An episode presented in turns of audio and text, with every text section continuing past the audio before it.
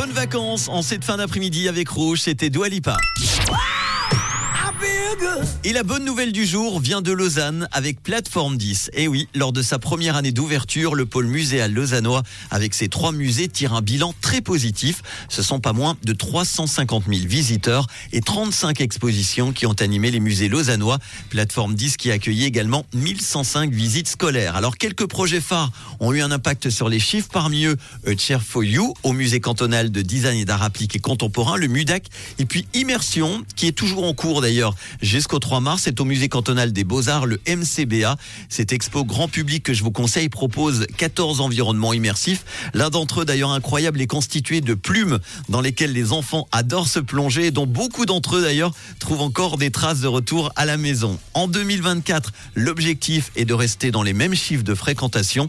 Il y aura par exemple les 100 ans du surréalisme, le MCBA qui se penchera notamment sur l'aspect du jeu dans ce courant. Ce même musée qui proposera aussi dans la seconde partie de l'année Thalassa, l'imaginaire de la mer, ses rivages, sa profondeur, ses créatures, ses migrations. 2024 qui sera également marqué par la création de plusieurs nouveaux événements et des festivals dans des domaines très divers.